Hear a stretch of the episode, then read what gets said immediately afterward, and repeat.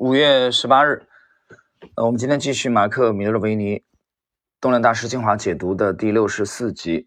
六十四集对应的是本书的第六章的第八个问题：如果某一只领涨股突破了相当可靠的价格形态，但是大盘呢还未出现，那么 O'Neill 的这个 Investors Daily 所定义的这个上涨加速日，你们会进场建仓吗？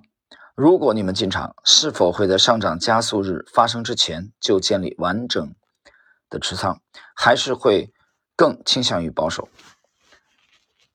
米勒尔维尼回答：当空头市场或相当大规模的整理的市场，呃，整理的这个世道啊刚刚结束，那么上涨加速日的出现就是一个必要条件。市场在这个时候从底部反转上涨，你期待看到庞大的成交量。涌入，然后发动一轮新的上涨行情。不过，相较于任何指数、技术指标或新闻事件，我更倾向于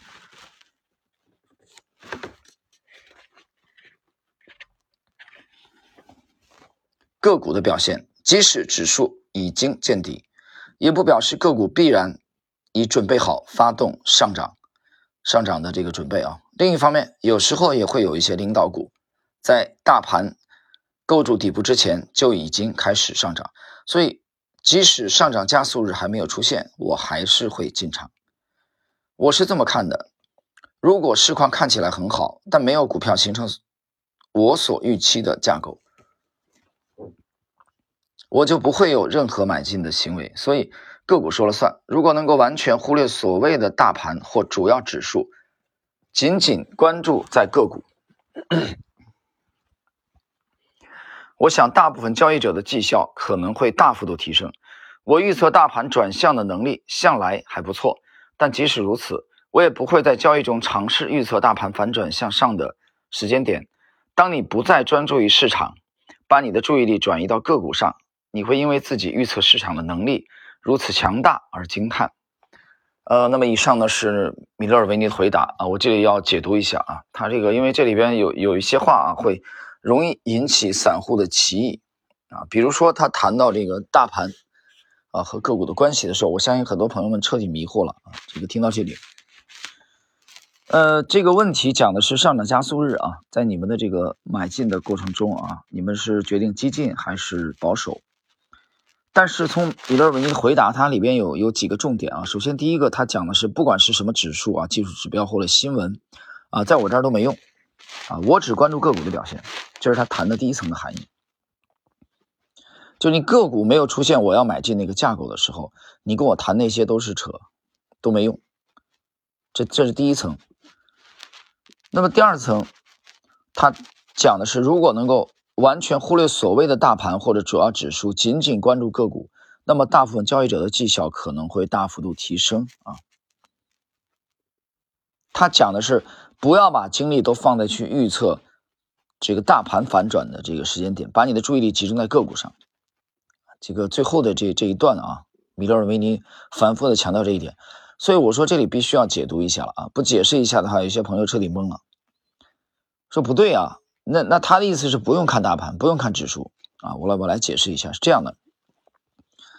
呃，他之所以会有这种说法，我经常讲是谁说的？那那是因为他是马克·米勒维尼，什么意思呢？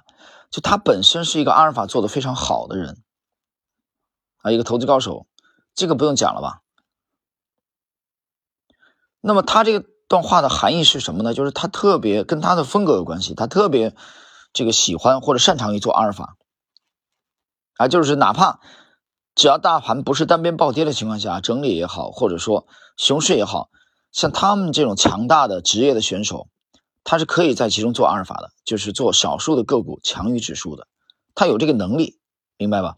因为他有这个能力，所以他才会有这种观点。但是这里如果不解释清楚的话，我觉得会对。相当的散户形成误导，他们就认为说，我投资股市根本就不用看大盘，不用看。那米勒维尼说不用看啊，我只要把眼光盯住我的个股就好了。这一点其实恰恰是很多散户最致命的问题。他们投资股市呢，从来不看不抬头看天。我经常讲啊，不抬头看天。这个天是什么呢？实际上也就是大盘。我觉得就是包括还有一些分类的指数啊，比如说行业指数啊，比如说你你要做短线的话，一些这个主题的啊指数、概念这个指数不看的。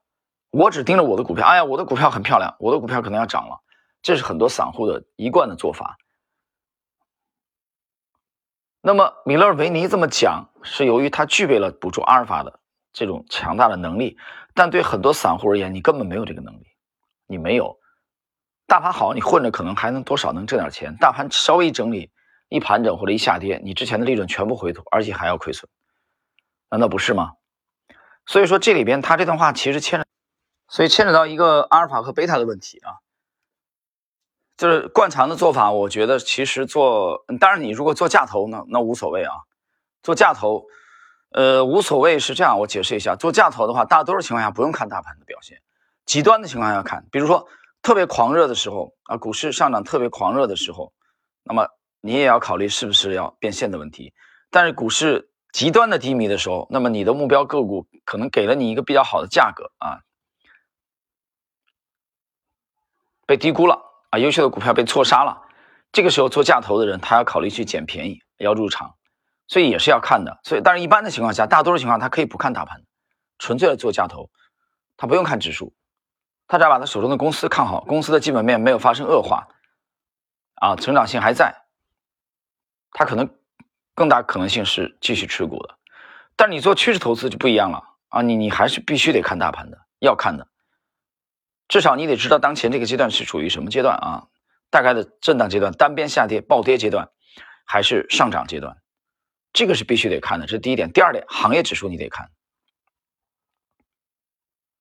对吧？你不能埋头的只看自己的个股啊！所以我觉得这里啊这一段是必须要解释的啊！不解释的话，很多人要出问题的。在实际操作过程中，你会误解米德尔维尼的含义啊！他可以这么做，但是你现在。不具备这个能力的时候，等你到了这个做阿尔法游刃有余的时候，你也可以这么搞。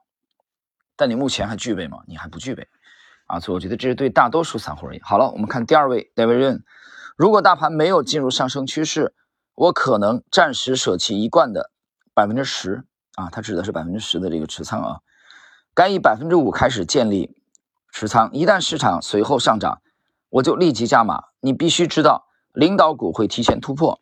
有时候甚至在市场反转上升的几个月前就发生了，啊，就是一些领涨股啊率先上涨。其实这这个戴维润讲的也是这个阿尔法，啊，做阿尔法，他和米勒维尼的这个风格是非常类似的。第三位，丹三个是否在上涨加速日之前进场建仓，取决于该股票截止当时的强度，还有其他各种因素，包括盈余报告公布的。日期啊，报告数据，股票当时的流动性以及市场上其他股票的表现，我的答案是肯定的。我会在上涨加速日到来之前就买进领涨股，前提是出现巨量以及非常出色的盈利报告。然而，我极有可能不会建立这个满仓啊，不会去这个做满仓啊，而先买进一半，等到其他的领涨股也出现正面的表现或市场迎来上涨加速日，我再加码。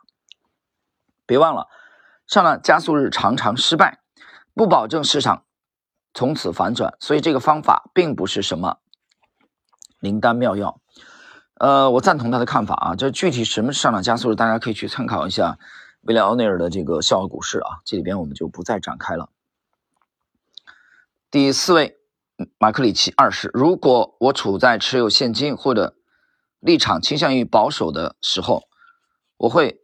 往往先以试水温的心态介入市场，我会在大盘确认之前买进，但通常会建立比平时更小的持仓。当一两个持仓开始赚钱之后，我会考虑来这个呃提高我的风险偏好啊，而且风险容忍度也会快速的提高。呃，你你看啊，这个第四位马克里奇二世就等于是没回答这个问题。啊，我从他的解读当中，我我没有看到任何的这个关于什么上涨加速日。换言之，这一点对他根本不重要啊。所以这四位大师各有侧重啊，就是他们里面有一些相当一些人觉得这个你你这个上涨加速日不加速日对我来说根本就无所谓。比如说第一位啊，马克米勒维尼他根本不是以这个为标准，他是以自己关注的个股啊为标准。第四位马克里奇二世也是这样。那么戴维瑞恩其实也是这样啊，戴维瑞恩更关注的是领涨股还是阿尔法？哪些股票先于指数上涨？所以我们去解读四维的观点啊，不不只是一期啊，你把它这么多期串起来，你会发现，这些其中有时候几位大师啊，可能会像答非所问一样啊，答非所问。你问的问题，老子不回答。他为什么不回答呢？因为你问那个问题，在我的操作体系或者这几位操作体系当中根本就不是重点，就是老子不是靠这个吃饭的，明白吗？但是呢，有人说，那这样的问题为什么作者还要把它放在书中呢？我我是这么看这个问题的啊。这个第三步呢，是实际上是这四位讲心法、讲交易心法的。首先，我不认为说，我到现在还没有说看到说他们全无保留的把自己的这个最核心的啊这个交易架构和盘托出，这个我是不信的，我不太相信的。但这部书的价值，或者说它整个系列的这个价值在哪里呢？就像这个杰克施瓦格的系列一样，它的价值在在哪儿？我们为什么还要去读呢？一遍又一遍读，包括杰西·利弗莫尔的啊，这些这些就包括尼古拉斯·达瓦斯，为什么还要反复去读？这个意义就在于，他们即使再隐藏啊，他没有去讲他最核心，但是他的只言片语之间，还是会多多少少的啊流露出一些端倪来。这个是给一些逐渐的在呃达到职业水准的人，或者说接接近职业水准的人会有启发的，这是我们去研究他著作的现实意义啊，是在这里。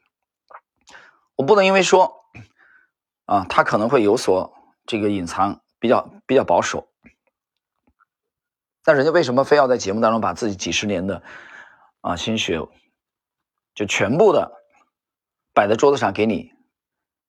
这是不大可能的。啊！但是你只要是一个有心者，我觉得从只言片语当中，你是可以悟出一些东西来的啊！这是我们去研究它的价值所在。好了，朋友们，时间关系呢，我们今天的第六十四集的解读呢，就到这里。